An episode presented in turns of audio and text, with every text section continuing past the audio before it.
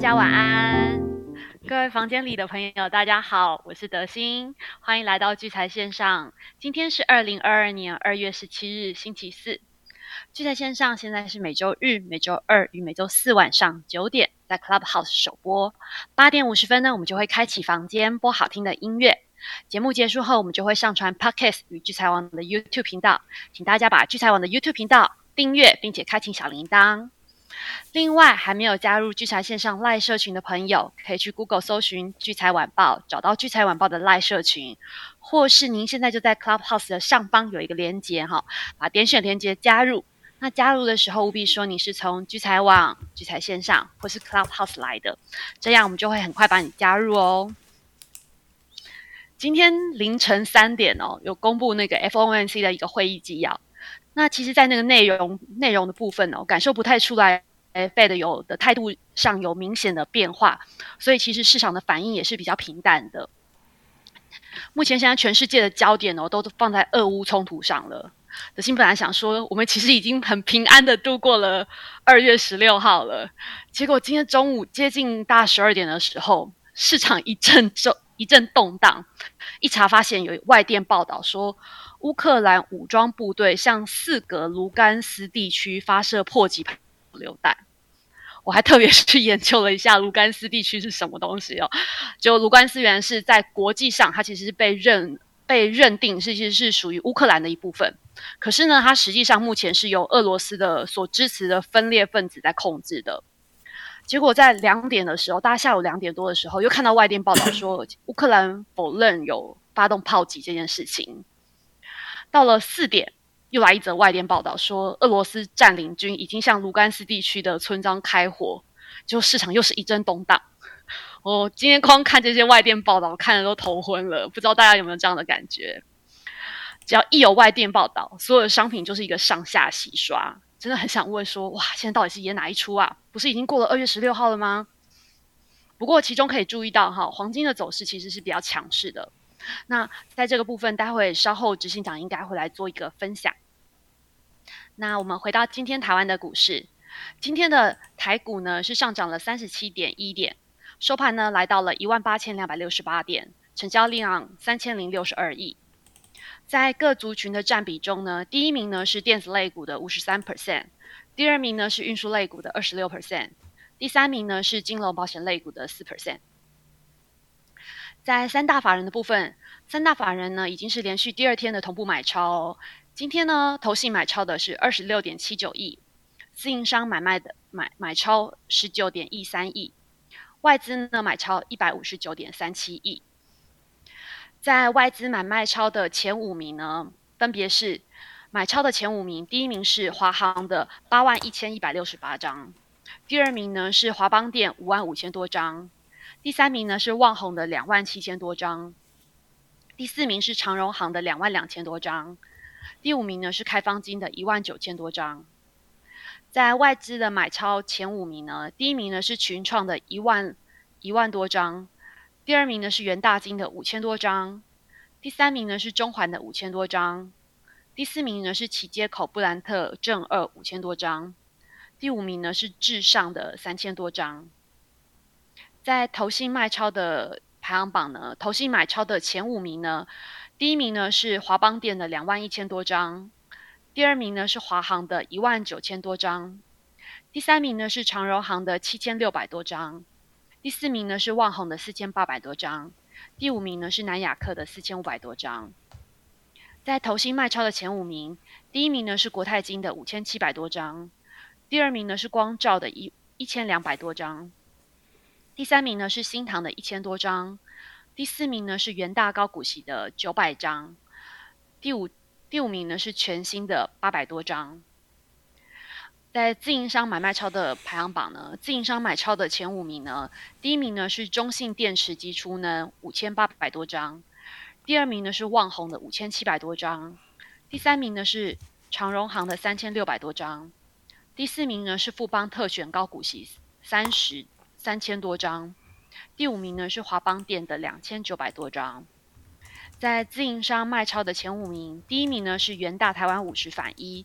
六万三千八百多张，第二名呢是国泰永续高股息一万七千四百多张，第三名呢是中信关键半导体的七千多张，第四名呢是富邦 Nasdaq 反一四千多张，第五名呢是国泰台湾五 G Plus 三千五百多张。今天犀利股神的战况啊，目前前三名的持股哦，我们来关心一下。第一名呢，三千雷动，它目前是持有利旺的空单。那第二名的一汽化九百呢，它目前是持有利基电还有万海的空单。第三名的跑动呢，它目前是持有长盛还有群联的空单。好，接下来呢，我把时间交给瑞奇哥。之前他今天瑞奇哥今天下午在那个。交易全世界战斗操盘群里面有说，今天欧元上上下下，战果丰硕，所以我们赶快就来听听瑞奇哥的分享。瑞奇哥晚安。哎哎，德兴晚安，各位聚财线上房间的朋友，大家晚安，我是吴明哲。好，那刚才其实今天今天这个盘哦，其实蛮蛮特别的哦，就是说早上的时候，因为今天今居家居家办公，所以。早上我大概通常如果居家办公都会稍微听一下电视电视的这个主持人跟跟那个分析师之间大概都在聊什么。那今天今天一早其实这个题材其实非常非常的强烈哦，就是一早就是记忆体啊、观光观光族群啊，当然华航、长龙航就非常热闹啊。然后我就就一直听到我这一个早上就这样子来来回回一直说。那到了中午的时候，呃，刚好有一个有一跟跟一个朋友讲电话，一讲完之后，呃，发觉奇怪，怎么那个那个数字股票的价格数字怎么突然不太一样了？就原本华航华航在三三十三十块以上哦，居然跌破三十哦，呃，就原本涨到三十一嘛，那那十二点之后也不知道为什么，哎，它总股价突然跑到。跑到三十以下，就看一下，然后刚好刚好大家知道，我今年其实都在都在努力做做这个人机合作，就是海外海外商品的部分，我都在做这个就城市辅助的交易啊。然后就看，哎，那个欧元欧元突然在十二点多的时候，哦，突然一阵一阵急杀，就欧元对美元的汇率啊，就我们叫欧美兑。哎，突然一阵急杀，然后想，哇，这杀杀的还真快，然后杀杀的不仅快，而且反弹的也快，所以就这样，光一瞬间这样杀下去，再拉起来，大概十几分钟哦，哦，这样子就多了将近两百美哦，然后我就想说，哦，今天今天这个这个这个过程其实还还蛮不错的，一一般我的设定就是让这个城市一天大概可以就可以把。价差做个一百到两百，哎，结果今天中午弄一下就一百多，我就觉得哎，还还蛮开心的。那当然，这个对于台北股市来说的话，今天也是一个蛮蛮有参考性的一天。那我们回想起星期二晚上的节目，我跟大家聊到说，星期二因为是杀尾盘，哈，就不知道大家有没有印象，就是金融股、面板股的一个带头杀尾盘。然后，所以让这个加权指数的部分，星期二的收盘其实是跌破星期一的低点。那我那时候是跟他说，跟大家说，这个这个杀下去其实就有点疑虑。但是大家也知道，在星期二晚上我们在讲节目的那个时候，哦，就是传出这个这个就是打仗的这个消息啊，就开始什么演习撤回啊，怎样？所以那个时间就是。不管是台子期的夜盘，或者是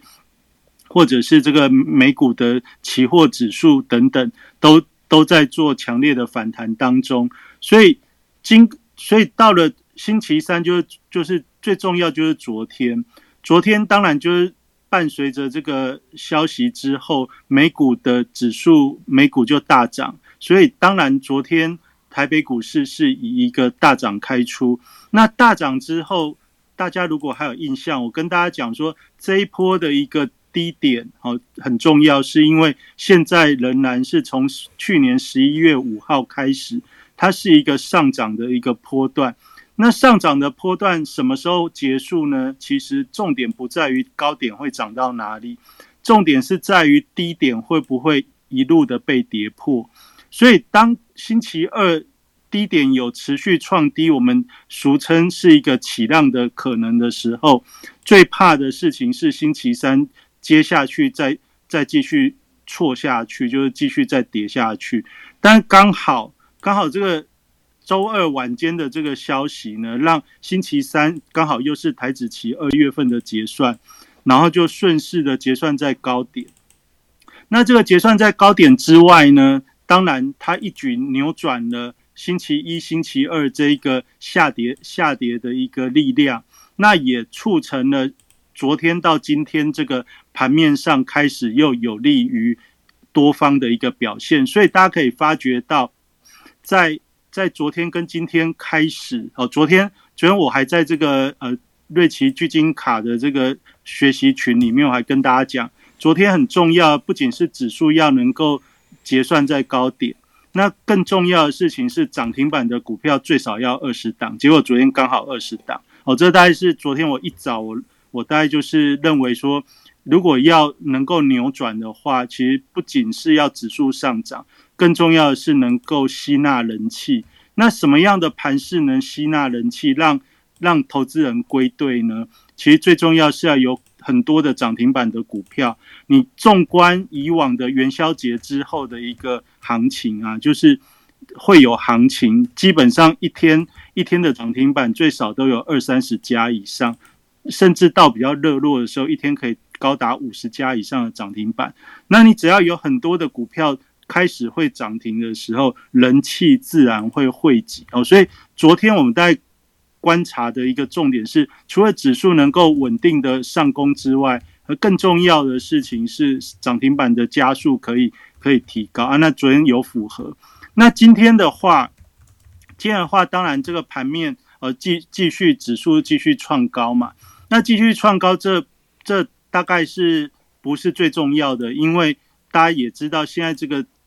一天的成交量能大概就维持在两千两千多亿的一个位置。哦，所以我们对于我们一般投资朋友来说的话，最最重要的事情，其实是我们开始注意的股票到底会不会开始轮动，或者会不会开始上涨。那如果你还记得星期天我跟大家讲一个重点，现在投信为什么会每天都买超啊？这有很大的原因，大概就是来自于这个定时定额买。买基金啊，或者是定时定额买 ETF，或者是大家过完年后资金重重新出发，也开始布局一些要配股配息的这些呃 ETF 哦，就是存股，很多很多人是存台湾五十啊、零零五零跟高股息零零五六，甚至有很多新的这这两三年陆续推出的一些人气人气的 ETF 哦，所以在这一段。新年过完之后，就资金重整的情况下，ETF 吸纳了不少市场上的一个资金。那当然，对于投信来说，它新增了许多资金之后，它就要把它转换成股票的买盘。这是投信最近一段时间以来一直可以每天买超的一个啊蛮重要的一个原因哦。那那这。这也显示在什么地方呢？显示在他们最近买的股票很多都是大家认为哦，就是高值利率题材或者是权重权重的股票这这一部分哦。那这大概是这样。那我们从刚才一开始讲的，就是说，如果大盘大盘礼拜三到礼拜四的这个转变来看的话，那现在对于加权指数就是台股呢，能不能继续上攻？大家就知道，因为礼拜三、礼拜四转折又成功了。转折又成功之后，转折又成功之后，这个这个方向或者是有利的趋向，就像执行长在前几天节目就跟大家讲，他还是认为是多头。那也就是说，我们度过了星期二到星期三这个这个时间点之后，现在当然就指数的角度又是多方有利。那我们在一开始就。把自己做一个定位哦，就因为星期二到星期三的这个盘面出现了一个跳空缺口，所以你可以把这个接下来的一个行情，你大家也会担心说，我现在买的这个股价指数待在历史的高点附近哦，一万八千两百多，一万八千三。这也不是低点啊，这也是历史的相对高点。那我如果如果要防守，或者是要呃注意哪里是一个关键的话，我我的看法是，就是星期二到星期三这个呃指数的跳空缺口，大概就是一个多空的一个分水岭哦，也就是说，经过了礼拜三到今天哦，这个呃指数不创低。转折向上，而且可以连续的创高之后，哦，你大概可以知道最近的一个支撑的一个位置，哦，就是星期二到星期三这个跳空缺口，那大约就是一万八千点。那一万八千点，你如果不看这些很细的东西，你光听媒体的一个诉说，光看很多的投资投资的分析的话，大家都都讲一万八千点，大概也是这样的原因。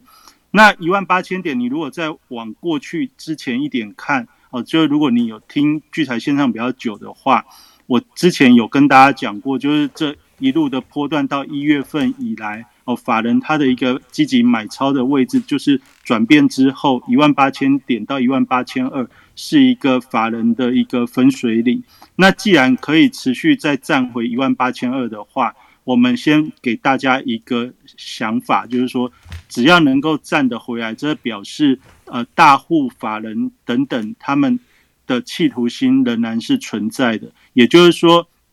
也就是说，你不用担心说这个高点到底过还是不过的问题哈。就是你要知道的事情是，这个支撑只要守得住，多头持续能进行，就会有股票继续轮动的一个。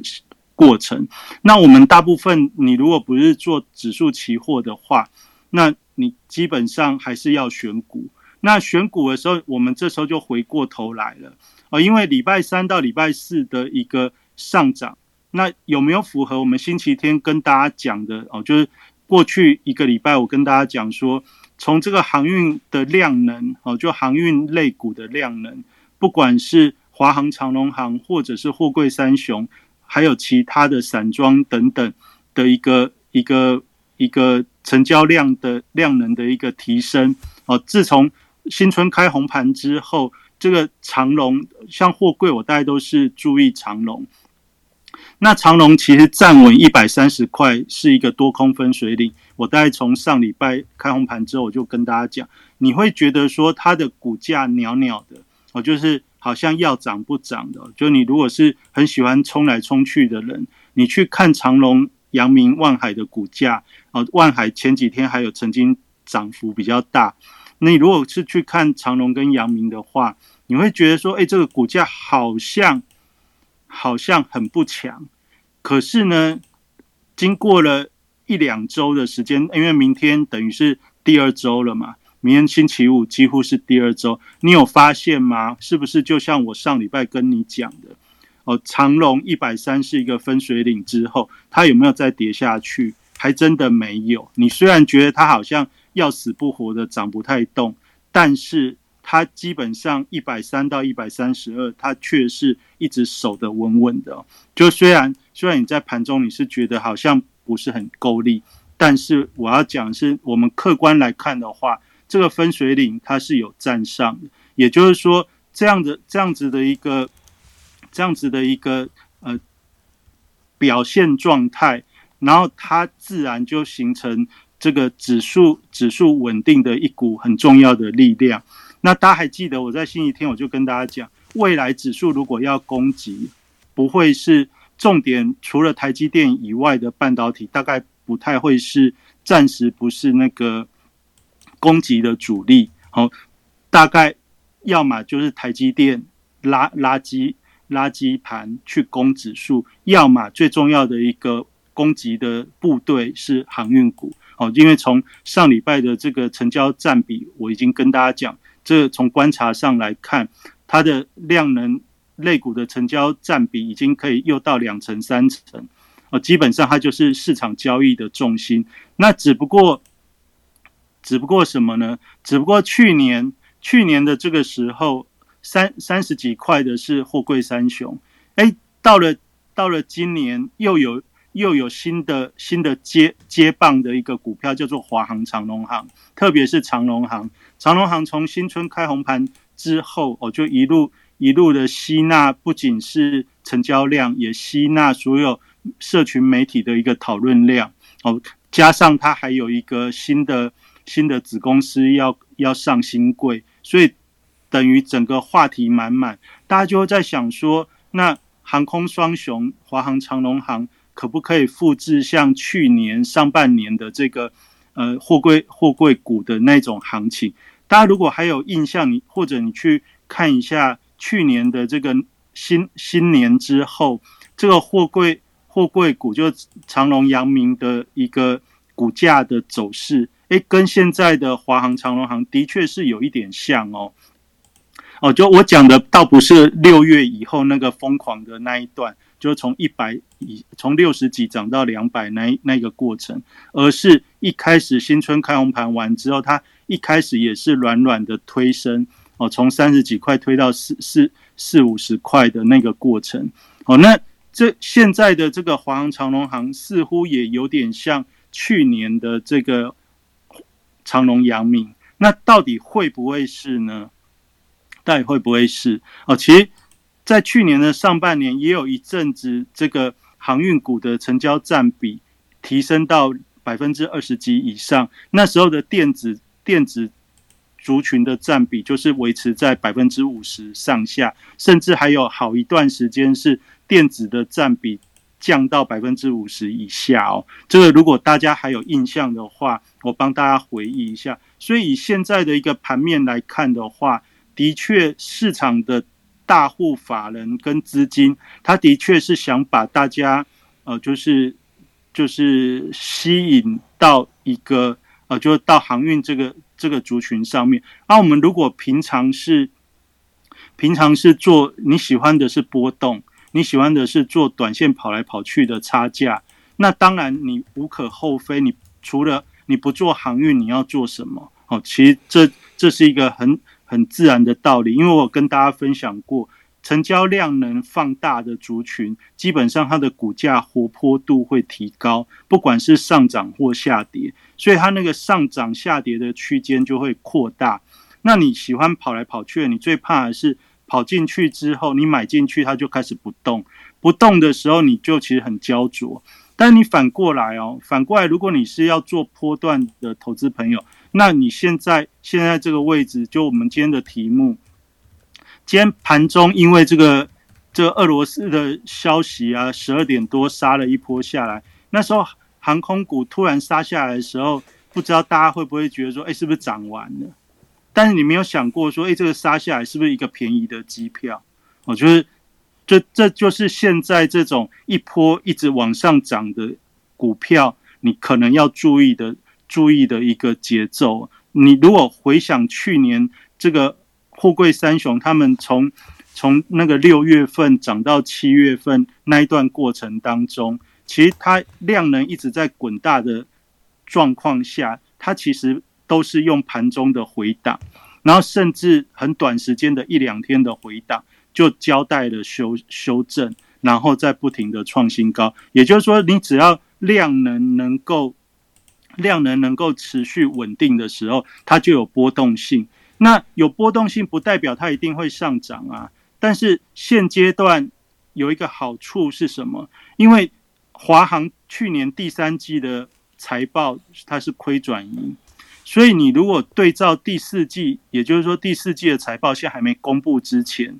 也就是它对于市场上来说都有一个期待。那我们可以从财报的一个角度来来聊这个华航、长龙航的话，因为。第四季的一个营收公布完之后，大家知道第四季的第四季的营收优于第三季，也就是说，你可以站在第三季的财报基础上，你可以去推估第四季的一个获利数字。那第三季加上第四季的一个获利数字的话，它会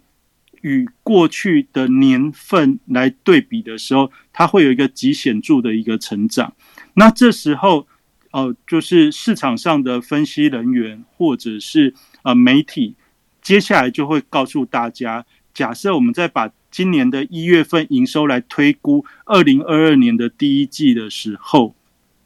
那它它基本上就拥有怎样的利多。然后大家也知道，今天这个航空股它不仅是自己涨，而且它还带动了另外一个叫做观光旅游类股的一个上涨。因为最近这个疫情随着疫苗第三季的这个增，那叫什么加强剂，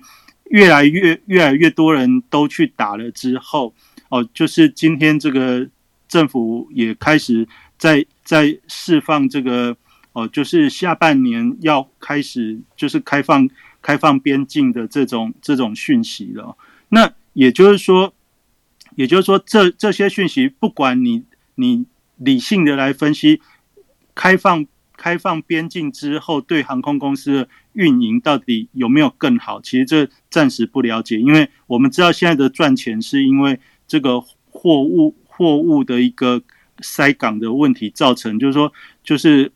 就是海运海运的卡关造成空运的抢手哦，所以它的这个呃报价较以往来说，基本上都是乱喊的一个报价，所以让它产生了非常非常好的一个利利润基础。那所以我们站在分析的角度的时候，这个数字还没公布之前，它就拥有一个基础的一个梦想哦，就也就是说从。去年第三季的一个转变，到第四季营收的成长，到今年第一季的这个时间，它大概有几个时间点。第一个时间点就是三月三十一，就是三月三十一以前哦，要公布去年的年报。那当然现在还没有公布嘛，所以也就是现在到三月份之前，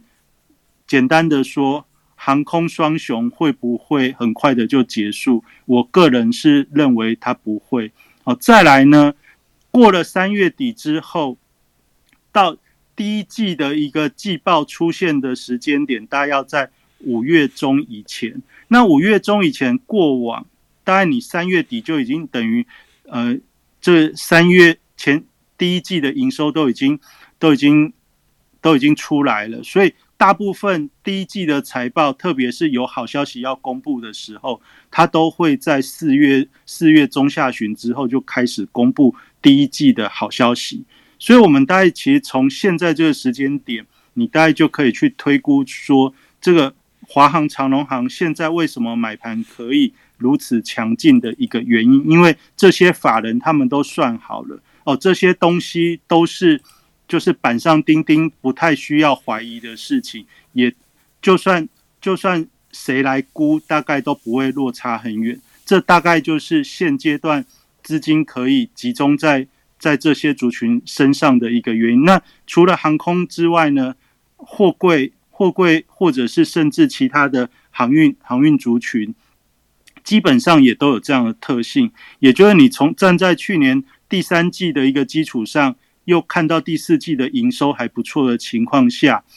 到还没有公布真正的数字之前，他就可以运用这一段暧昧的时间，因为大家都觉得这个数字公布出来就会不错哦，所以，所以这是现在对于法人来说，你买这个族群，大概不会，就算就算国际局势有一个呃突然性的什么黑天鹅发生的话。大家也不会被骂哦，这个简单的逻辑就是不会被骂。那一开始的开年一定会是先从这种很明确的、有有很明确的一个利基点的一个族群开始，这是我的认为。那你如果了解这样的时候，剩下就是说，那我假设就喜欢喜欢做做跑来跑去，或者是我想要追逐这种成交量比较大的族群的话，现在最大的问题就是。他们现在都不回档，而且是持续在创高。那你要怎么去怎怎么去安排？怎么上飞机呢？或者怎么样上船呢？上船，我想现在大家应该是不太想上啊，只是要下下不来啊。呃，因为想上船的人，应该去年都已经上了，只是现在卡在卡在航程上面，就像塞港一样，塞着在那边排队等下船，下不了。我觉得货柜大概是。大家应该都在都在拜拜，说看最好是不是可以拉到什么价位让你下船呢？那你你就可以怎样？我在想，大家的 OS 可能比较是这样。那我从比较中性的一个角度来讲的话，假设货柜的股票它现在这个位置哦，既然都可以守住呃这个多空的分水岭的话，那你也暂时无需太太太担心哦，因为连连那个上礼拜这种气氛不好的时候，它都没有再错下去了，那你大概就可以就可以稍微想一下，我刚才讲的东西是不是有道理哦？那那航空双雄的话。基本的逻辑就是刚才讲的那个那个前提。那什么时候会有风险？我星期天也有讲过，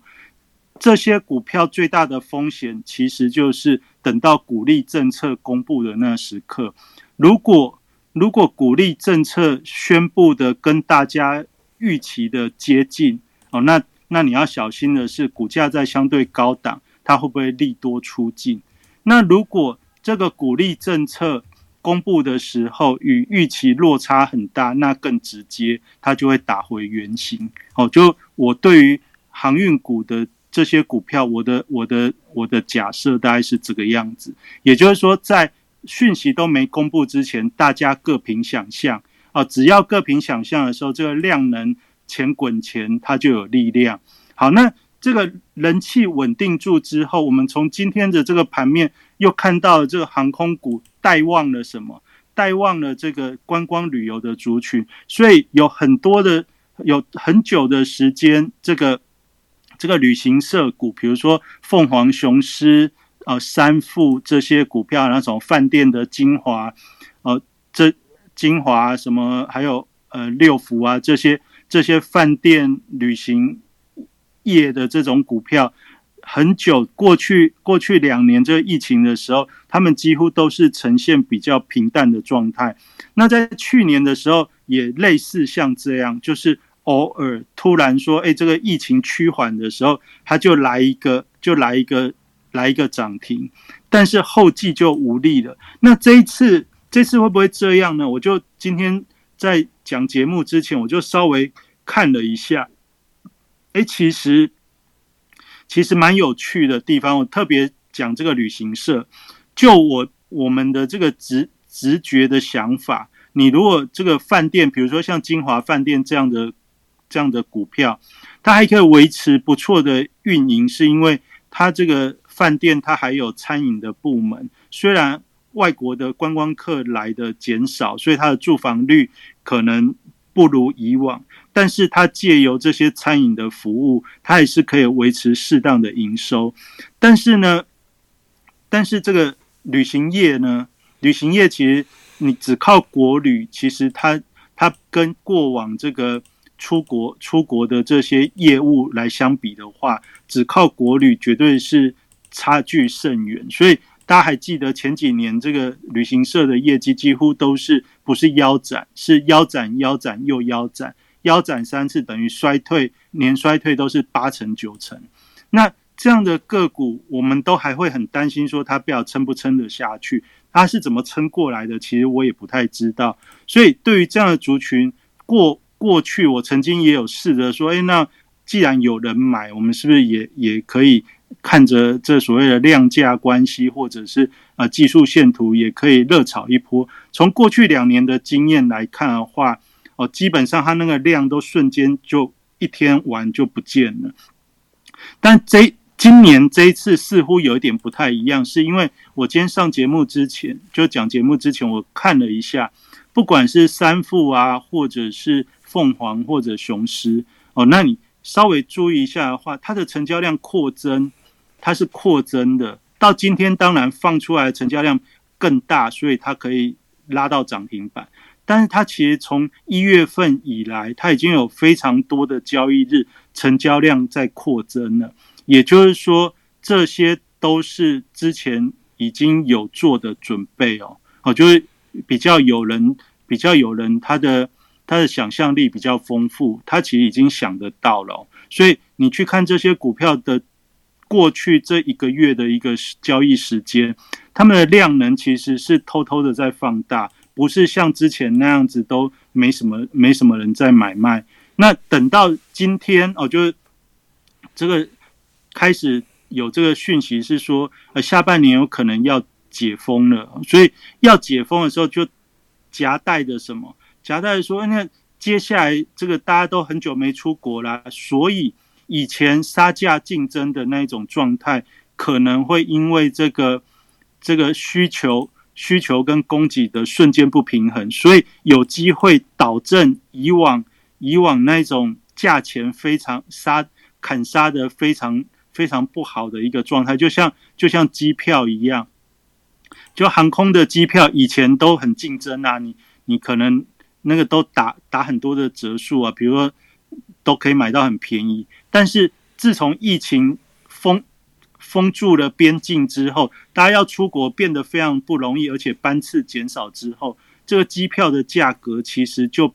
就相对变成卖方卖方掌控哦。这这其实是一个很大的一个扭转，也就是说，所有的东西现在开始都变得不是便宜。不是很容易便宜的取得，那包含以后就算要可以出国旅游的话，那大家也要稍微有点心理准备，就是它也不会像以前这样，你你可能用很便宜的价钱就可以去完成那一趟旅程哦。这我觉得就是疫情后跟以往可能会有不一样的地方。那反过来，对于股票的角度来看的话，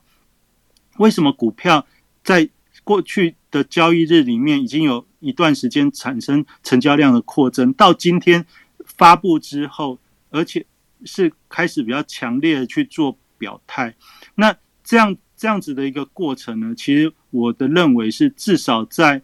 至少在没有真正解封之前，大家开始也可以有一些想象力，而且加上这一些族群的筹码，经过两年的沉淀，几乎没有。一般的投资人会愿意去持有哦，这大概是这个族群，我觉得可能在在在未来一段时间当中，大家可以稍微去留意的一个基基存点。我觉得它最大的优势是大家都很怕他们倒，所以大家应该手上持有这种族群的股票都很少。那你就想一下，像去年年底那个。在炒元宇宙的时候，大家还记得那个霹雳吗？那个霹雳，我相信大部分的人应该你有在做股票，你戴手上不会有霹雳。那霹雳它从很低的地方，为什么可以这样子一路拉上去？就是因为大家都没有，所以大家都没有的时候，筹码都在特定的大户手上。那像这种族群，在在这个还没有还没有真正呃，还没有解封啊，或者还没有公布公布讯息哦，财报讯息或者是鼓励政策之前，其实它就通常比较还有一点暧昧模糊的想象空间哦，所以这就会让大家你去看量价的关系的时候，你会看到成交量好像扩增了。那这个扩增，一般人你一定不敢买，因为你就会想，他们这些这些行业基本上都。好像摇摇欲坠，所以我们正常的一般投资人，你大概在这时候你不会去买，但是你要去注意接下来，明天是礼拜五，下个礼拜这些股票如果成交量都可以持续的维持在相对的大量，比如说都有好几千张的话，那我个人的一些想法是，那这些股票就会吸纳。一定的资金，然后它也会有一定的吸引人的股价波动哦。就我们不能讲太白，它一定会会涨或会跌，但是基本上它就会有吸引投资人进入的波动。你想什么样的股票会让你想买呢？就是因为它有一些波动的潜能，让你感觉到有机会哦。就是我大概我大概的想法，大概是从这样子来。来建立的，所以我们今天的题目是说，那这个观光旅游股它的量来了，那你要不要跟着冲一波再说呢？哦，冲一波就是待到三月三月之前，你要不要呢？你可以自己做做一些判断。那我的我刚才跟大家分享的是这样的一个想法。好，那最后最后在这个电子成交占比只有百分之五十的这种这种盘势背景之下的话，大概跟大家分享一个结论，就是说，这类似去年上半年的时候，有很多股票在涨的时候，你觉得你觉得你不是很喜欢，你喜欢的都不动，呃，这就是我们以往大家被电子股教育很习惯的投资人。去年的电子股什么时候才开始动？去年的电子股从五月底以后，就是当那个加权指数从一万七千七百零九点下杀到一万五千点之后。电子的买盘才归队，那时候的电子成交占比才逐渐的从百分之五十以下提升到后来的热络程度。这在去年也是一个非常非常特别的一个的状态。那大家一定会很惊讶，我的记忆力怎么这么好？因为有讲 Clubhouse，然后就有讲过，大家就知道曾经发生什么事哦。我觉得那我们有在做交易，当然对一些重要的转变稍微还会有一点印象。那既然讲了这这个的时候，哎，我不得不不称赞一下我们聚财晚报的这个编辑群哦。大家大家不知道有没有认真认真的看我们每天提供的这个整理的聚财晚报？那你要看什么呢？像我最近看我们小编啊，就是就执行长特别有交代说，要把这个晚报的亮点呈现出来，要让大家。大家都这么支持我们哈，那这个亮点不不弄出来，大家就看着看着就有点麻痹呀。那这有点麻痹，就觉得哎，这个东西可有可无哦。我今天在这个时间，我一定要多花一点时间来介绍这个聚财晚报。这聚财晚报是我们很专业的这个编编辑群哦，就是包包含大家都是专专门自己都有在做交易，不是不是纸上谈兵的这这种。这种小编哦，都是能有实战能力的小编。你看他今天《聚财晚报》的标题那个封面下的多棒，连我都被吸引了。我还去问他说：“哎，这个十年大底爆量涨停股是什么股票？”我觉得就你，我不知道你有没有看到今天这个标题哦。这个标题看完之后，我都还去问一下我们小编说：“哎，你们是选什么股票？十年大底爆量涨停，到底在我们今天晚报里面？”哪里有有这个十年大底爆量涨停股？所以我今天很认真的去去看了每一个字，我说结果我找不到，哦，结果我找不到。我说你这下这个标题，但是我怎么找不到可以对应对应十年十年大底这件事？你怎么没有在在里面写出来？各位想不想知道十年大底是什么股票？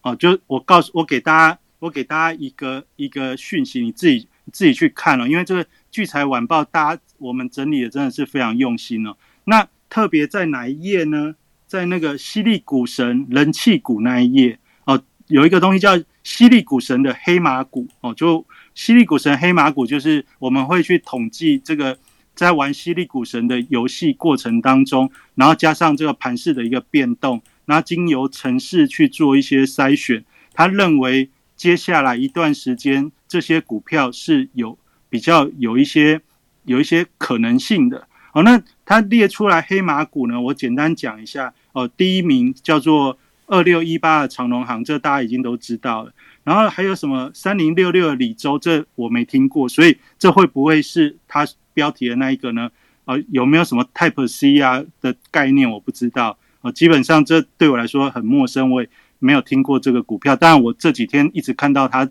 在涨停板出现，只是我对它有点陌生。然后再有一个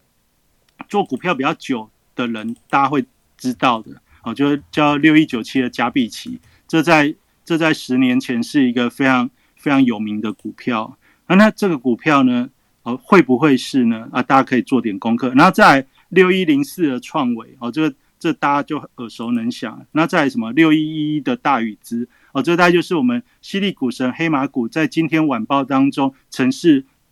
跑出来的一些股票。那当然，我就问了我们小编啊，他说，哦，就是在在这一页人气股里面啊，他他就发觉，哎，不小心他去看了这个现形之后，居然有一个股票它是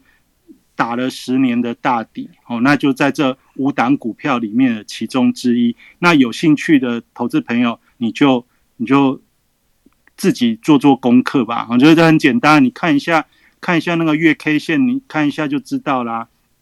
你十年大底一定是用月 K 线去看的，哦，这好不好？就大家自己花点花点时间做点功课，那这样子这样子你要不要参与？或者要怎么参与，你也许也比较在在看的过程中，你也可以自己做个做个判断，做个选择哦。然后你也自己可以多花一点精神去研究，说这个到底有没有什么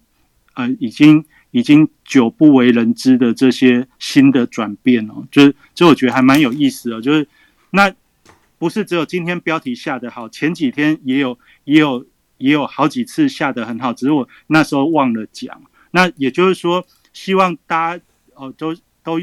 都有就是加入我们聚财晚报赖社群啊。那每天小编辛辛苦整理的这些资料，对大家的投资都有所帮助。大家一定用心的看，那也看得好的话，也可以跟你有在做投资的朋友一起分享。我觉得，我觉得这里面很多的宝藏啊。那那我们除了日晚报之外，我们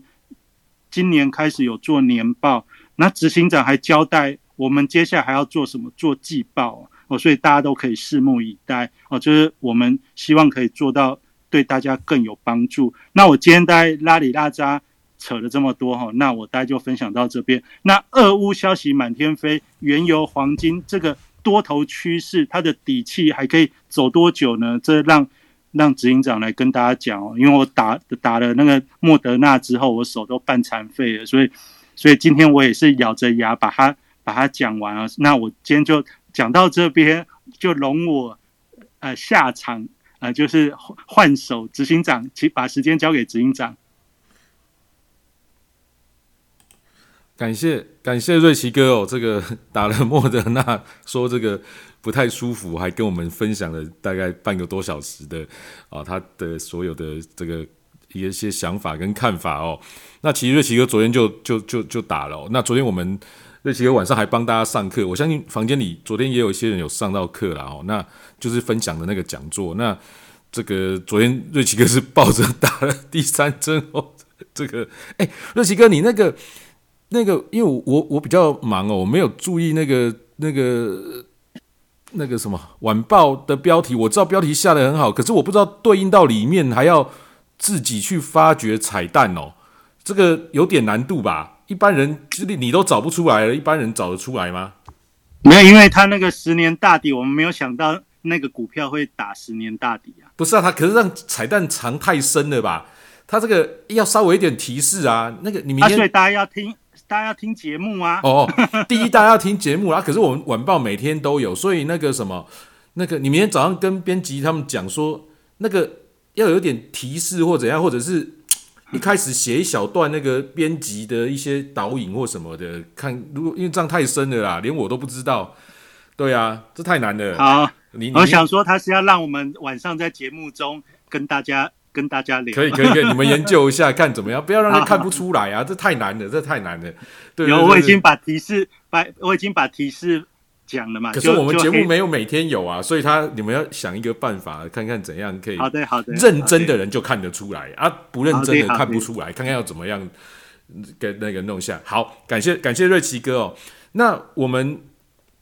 我。刚大家听到聚财晚报嘛，那可能有的人不晓得聚财晚报哪里的哦。那聚财晚报跟聚财线上，也就是我们聚财线上现在这个房间哦，我们是共用一个赖社群哦。所以如果你要想要加入我们这个赖社群，每天收到晚报跟还有聚财线上的讨论呢，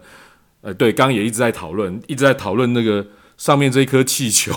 跟黑色的爱心，我天哪！这个讨论半天哦，这个这个为为什么为什么认识一个有气球，我没有气球呢？好奇怪哦。那黑色爱心好像是自己可以加的啦，哈。那那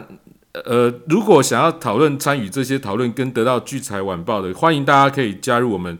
聚财晚报跟聚财线上的赖社群哦。我们现在拼在这个房间的最上面。或者你在聚财呃，或者你在 Google 上面搜寻聚财晚报，或者在赖社群里面搜搜寻聚财线上，都可以找到我们这个赖社群哦。那你加入的时候就说你是从聚财网、聚财晚报、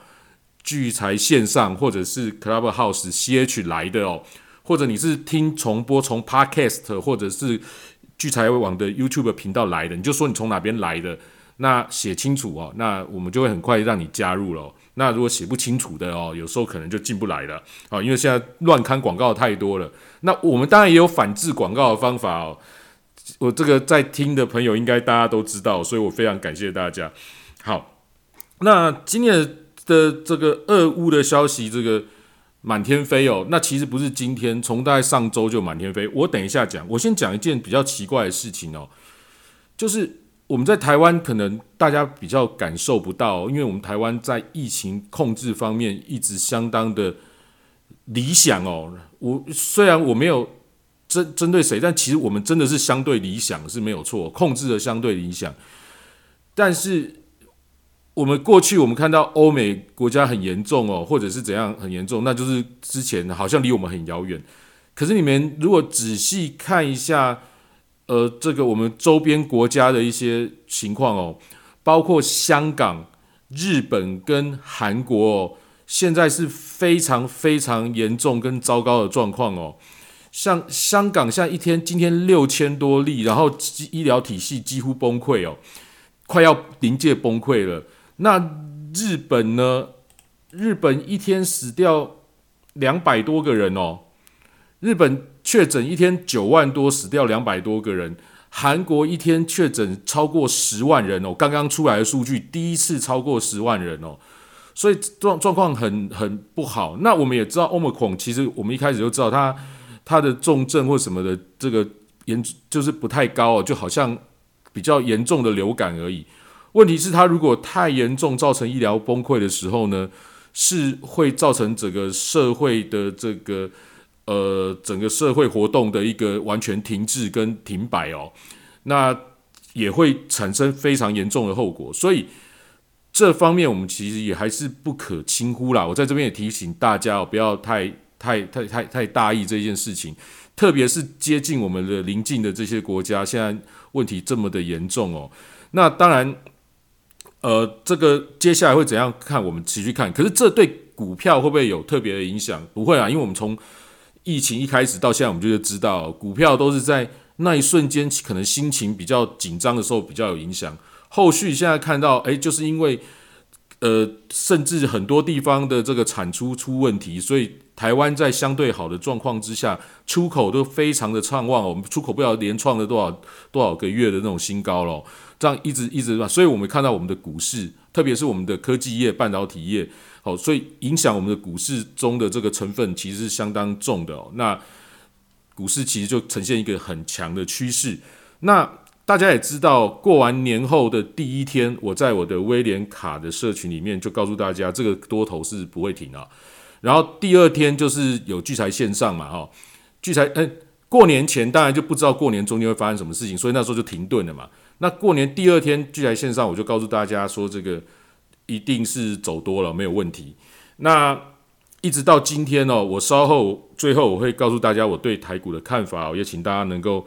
听到最后哦。那所以刚刚从我们看疫情的状况提醒大家哈，那到这个。呃，这个这个这个对股市的影响，那我们看一下哈，从上周其实所有的人聚焦都在美国的 CPI 跟接下来三月会升息几码，大家都不断的在讨论的这件事情。可是你们有没有发现，到今天所有的人的关注焦点全部在乌俄的事情啊，乌那乌克兰跟俄罗斯的相相关的事情上面，好像大家也不太关心这个。也不是说不关心啊，就是把这件事情有点摆在第二位了。就是说，哎，好像暂时没事哦。现在的事情最大的就是乌俄战争，乌乌俄间的这种冲突。好，那当然其他的国家就在旁边，因为他们是北约，它主要就是要加入北约，然后俄罗斯不让它加入嘛，然后各各方的角力就就就出来了哈。然后当然这个世界强权彼此的这个呃这个这个这个结盟哈，然后这个。各种的这个，我们看到，特别是呃乌克兰、俄罗斯哦，这种等于是能源哈，或者是那个能能源，或者是这个矿石矿产，或者是粮食的这种主要的这种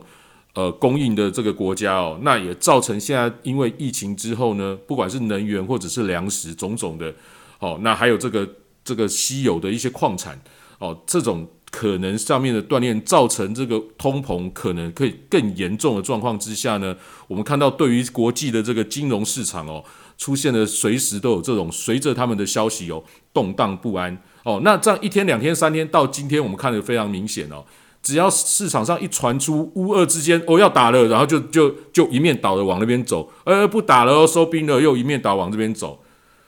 哎，这种东西其实一直以来常常有这样的事情哎，好对不对？从过去的这个哦什么两伊战争啊，什么台海危机呀，哦这个包括这个 这个这个这个川普的推特啊，哦一下这样一下那样，大家整个市场就在这样的导向。那这种是国，当然你说小到个股，个股的老板讲一件什么事情，哎，一下要倒那边，一下又怎样？哈，就是我们前前几个礼拜不是还有一间公司说什么，哎，瑞奇哥要国顶嘛，然后突然说他什么什么什么什么疫苗什么什么东西的，他一下又怎样？哈，那个影响很大。可是这个格局是国际性的，所以它可以影响到国际整个市场的这个波动哦。所有金融市场，不管是股市、商品、汇率，哦，然后这个。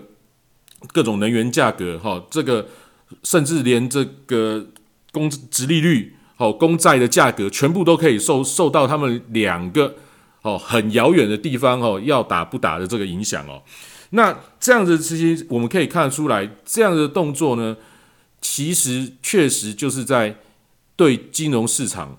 做一些操作。我认为就是在故意在影响金融市场的来来回回。那它来来回回其实就是。在把这个这个大家的财富哦，去往少数人集中。诶，比如说当年谁在操控这件事情，他们就可以吸收财富。所以现在在莫斯科主导还是美国主导这个讯息，他们可以把财富去做一些吸收哦。你看全世界的财富去去去朝向少数人去靠拢哦。所以这个我们要注意，所以我们不要被变成说这个呃受到消息左右而影响到你的财富的人。比如说今天盘中好了，今天台台股的盘中。哦，突然有一个打的消息的时候，哎，如果你一个很紧张，就赶快跟着就随便卖股票了，哦，那你尾盘可能就会觉得很失落。所以呢，所以这个这个很遥远的这个消息哦，或者是突如其来的消息呢，你一定要事先做好一些想法跟准备哦。也就是说，我在前两天跟各位说，哎，我们听看起来好像俄罗斯好像撤军啊，可是我已经告诉你。这个消息会来来回回啊，好，一定会再来来回回，所以这个不是就撤军就没事了，它肯定就是来来回回，因为没这么快就解决，而且这件事情也不会解决哦，这样也不会解决，只是说现在正在热头上。那现在为什么在热头上呢？第一，因为他们这做在演习嘛，俄罗斯在演习，那他为什么挑在这个时候演习？那为什么为什么现在是刚好冬奥期间哦，他在演习，然后美国敢在那边一直叫？哦，因为其实我真的认为冬奥期间不可能打战啊，因为这个在奥运时间打战真的是太难看了，这个这个太太违反太大太违反这种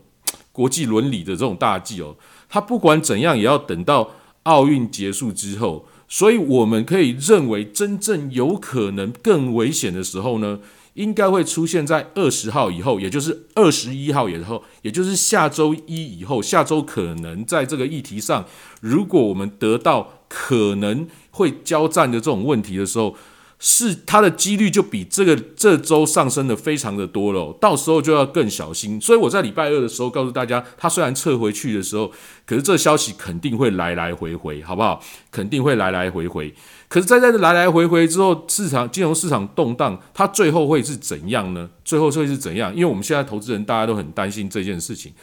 最后会怎样？其实就是就有外交斡旋，可能就没事，大家就就就结束了，或者是一打。一下子就结束了哦，因为他们主要的目的其实就是在在一个一一个一一所在那个区域哦，他不太可能让这样事件去扩大。那这样一打一下子就就结束这件事情解决，再过来就是做经济的制裁哦，就是做经济的制裁。那对于我们台湾来讲，其实是相关性基基本上是很低，所以不管它最后发展怎样，其实对我们台股的影响哦，必然哦。是没什么影响的啊，必然是没什么太大影响哦。那所以，我们台股其实就是看原来你认为它应该怎么走就怎么走，而不要受到这个情绪上面的影响。当然，如果你是做金融市场，比如说你做黄金、原油，做一些比较短线的这种操作，那它势必在在那个在那个呃打不打的瞬间哦，会有很剧烈的变化。那你们如果是聚财线上的听众，你们是不是这两三个礼拜就过完年后，过完年前就不讲了？年前怎么样，我们就不讲了。年后应该是第一次节目吧，还是第二次节目？我就告诉各位，因为这个战争可能性的关系，所以黄金跟原油必然是因为你，如果你有做海外商品的，你应该要纳入你投资的一个一个方向当中。但是你不管你是做多或做空。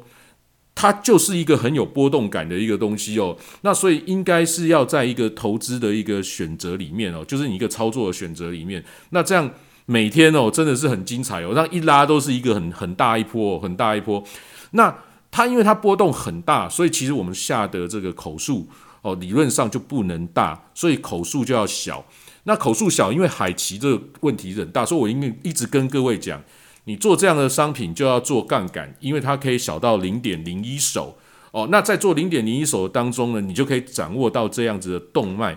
呃，这这种这种这种动态哦。那你有这种感感受的时候呢，其实你对于这个台股哦或者股票的操作，其实会更敏锐一点哦。其实这我是一直跟大家分享，你海外的市场去参与一点点，好用一个很小的口口口数哦去参与一点点。对于你做其他这个商品，其实都有很帮助。那我基本上几乎是二十四小时有监控在在这些的这个商品的这种价格上面哦，所以各位可以看说，价格有任何的一些异常的跳动的时候呢，应该不到两三分钟，一两分钟之内哦，我基本上就可以把这个发生的事情哦，直接贴在我的那个交易全世界战斗操盘群里面哦。所以今天大概十一点四十几分，这个事情我就已经贴出来了。那过去所有的事情，包括今天凌晨三点哦，FMN 的这个会议纪要的这些记录的种种呢，哦，我都会抓重点，几乎在第一时间就贴在那个操盘群里面哦。所以我相信这个，包括海内外各种的这种讯息哦，造会造成市场波动的这种讯息，或者是这种策略，或者是数据哦，这种种的哦，我都会收集更多的这个。我都会在第一时间哦，呃，取得相关的资料，第一时间发表在我的那个那个战斗操盘群里面哦，所以也欢迎没有加入的人可以加入。那你如果不知道在哪里加入的话，你就在那个聚财晚报跟聚财线上的赖社群的记事本里面哦，可以找到那个呃交易全世界的战斗操盘群哦，也欢迎大家加入哦。那当然晚上可能很吵，因为如果他晚上。有很多事情的话，呃，我就会我就会我就会来都一直一直一直一直发表很多呃这个有很多内容哈，很多内容。好，那呃我们看一下哈，就是说第一，我们再回回复一下，第一针对美股哦，我一直跟各位强调，因为美国必然升息哦，它在三月的时候，三月中的这个 FED 利率决策会议应该肯定。它不会提前升的啦，因为前这上周还有人传出可能会临时升息哦，那看起来是绝对不会了。那它现在会在三月中中的时候肯定会有升一码或两码，那升一码就会偏少，升两码会稍微偏多一点点。不过这我们持续看下去。那可是大家都已经预期到它会升息，种种的这状况之下，我们看到这个。公债值利率其实也是往上在攀到两十年公债值率攀到两 percent 以上，可是我们看到美元根本就没有没有强势哦，美元根本就不太强。哦，美元根本就不太强。啊，所以我们可以预期到，其实美国的这个升息，相较于其他的国家的这些资金的这些回收的动作，其实它的力道并不算强哦，甚至我觉得哦，甚至我觉得它这一次在这个为什么这一次俄乌的战争它喊得特别大声，就是希望让这个 CPI 通膨的数据的这个话题能够，就像我们刚刚讲的，把这个话题移转掉，然后甚至让它的民调上升，有可能为接下来三月升息，并不会升这么多的可能性铺路哦。因为其实通膨我们来讲，这是严重，它应该要快速的连续升息，可是呢？他们可能考量到，就像我之前说的，其实真正快速升息对于这次的通膨哦，其实帮助不会很大哦，不会很大。毕竟现在的通膨并不是大家的需求去带动的哦，去而是因为疫情哈造成这个塞港塞这个这个大家互相还有贸易战，好这个关税好这个这种这叫互相卡住这种能源哈这种这种这种这种物资，造成这个物这个货货物的这种各百的共同的这个通膨的这种上涨哦。所以，你如果去快速的升级，反而会让经济可能在复苏的力道上是减弱的。我们不能看现在股市很好，就认为经济是很好，或者是 G 那个 GDP 很好还不错哦，就认为这很好。因为其实现在产业是偏颇的，就是说好的哦，包括我们看到航运产业啊，哦，这个这个出口的产业是很好的，可是有很多产业其实是陷入了很大的困境。所以你不能用快速的升息哦，去去去把这个。经济把它马上就把它又压掉了，那可是你通膨，通膨就不是因为你升息可以去克制的，所以它应该要在根本上解决问题。也所以我才会说，最后一定就是这个国国家跟国家之间的这个呃呃贸易谈判啊，或者是这个最后就必然有一战哦，让这个过去这个全球化。在这种各国去用它最有效率的资源去做生产的这种全球化的这种资源，做一个重新的整合跟分配哦，才有办法让这个经济的这个呃回归常轨。那也就是说，这是一件很困难的事情，所以我们可能要面对接下来也不是一个短期就能够解决的经济经济的一些危机跟问题哦。那所以在这样的情况，大家在生活上都很有压力的状况之下，可能还要维持好多年跟好一段时间。所以大家要自己保护好自己的资产哦，然后在生活上也必须哦继续努力哦，这也是没有办法的事情哦。那那也跟各位提提一下。那因为这件事情，我今这最近我注意到一个事情，我这边也跟大家分享一下，就是我们过去有认为能源就是要把能源输送到某个国家，那那个国家再去做做产出，再去做分配哦。那可是我可是大家有没有听过有一个戴森球哦，就是说。在太阳上面，我们造一个造一造一个东西，捕捉太阳的一些能量哦，然后再把这些这些能源哦，再传回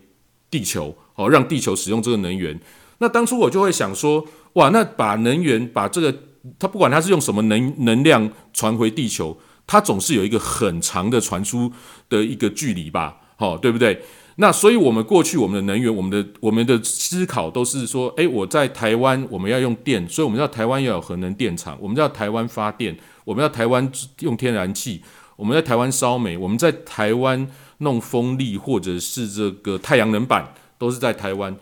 可是你们这个，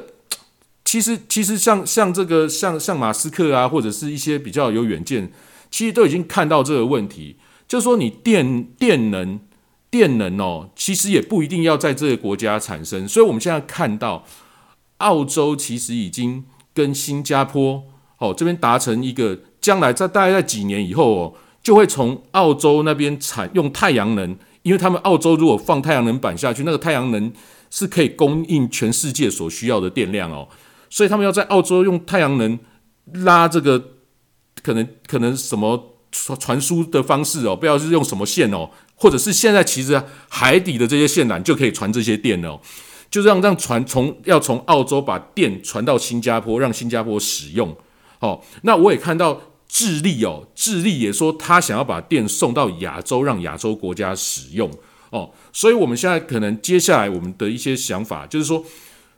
这个能源哦，能源我们可以知道，哎，我们台湾我们知道说，我们将来可能对于这些。新能源哦，能源股这个可能是有一些投资的一个方向跟标的，可是呢，会不会其实将来会有一个转向？就是说，在一个全球更有效率的一个一个一个一个一个机制里面呢，连电能或者是这些各种呢，都是可以用在最有效率的地方产出之后哦，然后再传送到世界各地，好，再传送到到到世界各地。所以呢，我们台湾真正需要的，也许并不是并不是能源跟发电哦。而是储存能源的设备，储存能源的设备，好，比如说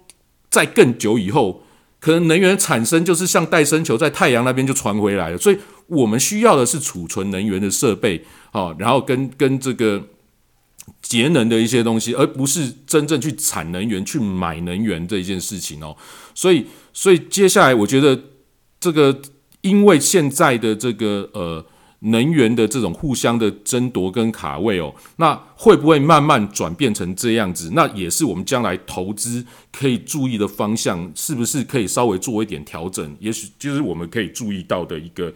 一个一个可能性哦。好，那刚我讲到美股，那当然我们提一下黄金哦，因为黄金今今天等于是只有黄金是一个最精彩表表现的一个。连原油都没有今天黄金表现来的好哦。那当然，我们知道在在这个呃紧张的这种关系之下，它其实就是一个呃比较属于避险的一个商品哦。不过，因为美元要美国要升息啊，各国要升息，所以我们这个其实你在做的时候，做这些商品的时候，没有一个必然。那海外商品也都是非常的激烈哦。所以大家在做这个商品的时候，我的想法就是说，你要用一个比较小的部位。好，因为现在波动很大，你要一个小的部位，好做一个波段的方向跟一个短期的可能波段波动方向。我现在在讲的时候，现在商品又波动起来了。今天真的是很容易，因为一些事件一些就开始冲起来哦。所以现在现就是现在各商品又在动得很厉害。那所以可能等下我就会贴一下，大概又又有什么事情哦。那。那因为这个这个这个今天真的很激烈哦，所以 这我看，等下今天晚上不用睡觉了哦，因为每天每天都这样搞，我也觉得很痛苦哦。那大家听我这样发发牢骚，跟大家聊一下，也希望都，也许也许你会觉得，哎，我好像讲废话，因为我就很可能很多投资人喜欢听名牌，或者是或者是说，呃，就可能别的别的一些社群或者什么，大家都报名牌，这个人都很多啊，哦，那像我这样东扯西扯国际局势，还有一些未来的一些。我们投资的一些方向跟怎样，也许不会让你在投资上有任何快速的帮助，可是我觉得这是一个嗯比较好的一些投资的分享跟一个方向哦。那如果对于海外的一些想法，有一些投资，我像我讲的，诶，用杠杆可以小手术或者也都欢迎可以随时问我的一些心得哦，都可以跟我讨论。好，那我想今天大概就到这样。那接下来我我想大家可能会对原油跟黄金接下来怎么看哦？我觉得就就像我刚讲的哦。不要觉得它一定会怎样，因为真的千瞬息万变哦。那你就是要把口数放到很小就好了。我我没办法给任何何建议，因为已经走到这个位置。在之前，我其实可以跟大家讲说，其实就是就其实很老实讲，其实就是偏多做，对不对？那到这个位置，其实真的很难说了。比如说你短线，我可能几个小时的单子，跟几天的单子，好，跟跟可能两几周的单子，哈，会会会有不太一样的。可能性哦，加上你还要去看哦商品的结算时间，哦种种的这些哦，这所以这个可能有点复杂了。我倒觉得到这个位置，其实就没有办法给任任何的想法。不过我们可以去观察。我我觉得你如果没有做海外市场的，你也可以去看。黄金、原油的变化跟我们指数之间的、跟美股指数、跟台指期货的关系，哦，还有这个欧元，刚刚瑞奇哥一开始有讲到欧元的这个汇率跟这些东西的关系，还有美元的强弱跟这些东西关系，其实它会有一定的相关性，还有日元，哈，它有一定相关性。那你可能会觉得说，哎，我观察出来了，它就是这个，所以这个怎样，那个就会怎样，对。你可能观察一段时间，你会发现这个商品怎样，那个商品就会怎样，它有相关性很强。